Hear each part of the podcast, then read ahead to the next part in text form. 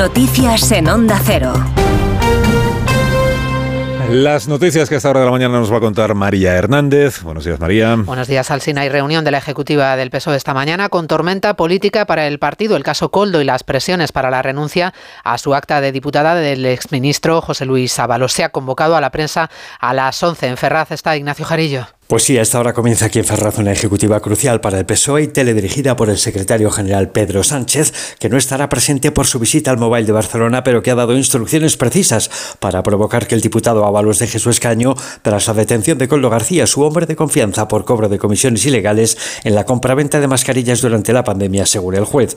Lo que sabemos es que el partido busca una salida que acabe con la actividad política de Ábalos, pero salve en lo posible la imagen personal del que fuera número dos del partido antes de su salida inopinada en 2021. Para el PSOE es un objetivo irrenunciable que Ábalos deje de ser diputado antes de que empiece la sesión de control al gobierno el próximo miércoles. Oscar Puente, ministro de Transportes, ha suspendido un acto que tenía previsto esta mañana en el País Vasco. Ramiro Grau fue el primer denunciante del caso, ha estado en más de uno, ha contado que denunció en el Supremo los contratos a dedo de transportes con la empresa investigada y que también informó a la Moncloa. Cuanto más investigaba, ha relatado, más oscuro lo veía. Cuanto más eh, investigaba el asunto, pues más oscuro me parecía, y digo oscuro por no decir que había mucha mierda. Mando una primera denuncia a la Fiscalía de Zaragoza y bueno, me contestan prácticamente a vuelta de correo diciéndome que con los datos que yo les había facilitado no se podía investigar nada. Vamos, que no había ningún interés en investigarlo. Y el mobile en Barcelona un año más se convierte en epicentro mundial de la tecnología. No ha habido saludo del presidente Per Aragonés